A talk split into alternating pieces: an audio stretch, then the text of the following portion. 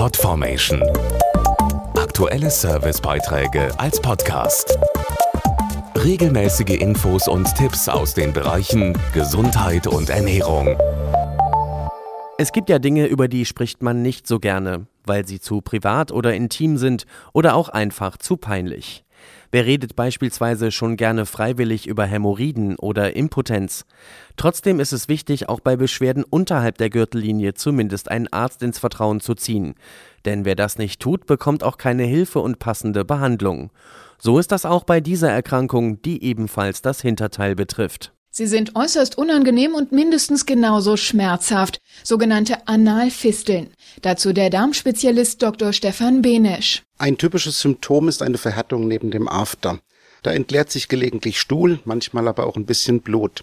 Analfisteln sind Eiterblasen und sie entstehen durch eine Entzündung im Bereich der sogenannten Proktodealdrüsen. Und da diese ins Darminnere münden, können hierüber Bakterien eindringen und dort einen Abszess verursachen. Je früher ein Mediziner behandelt, in diesem Fall ein Proktologe, desto besser sind die Heilungschancen. Meistens entscheidet sich der Arzt für eine Operation und im Prinzip muss hierbei das gesamte entzündete Fistelgewebe entfernt werden. Der Eingriff ist allerdings nicht leicht und mit gewissen Risiken für den Patienten verbunden, zum Beispiel einer Stuhlinkontinenz.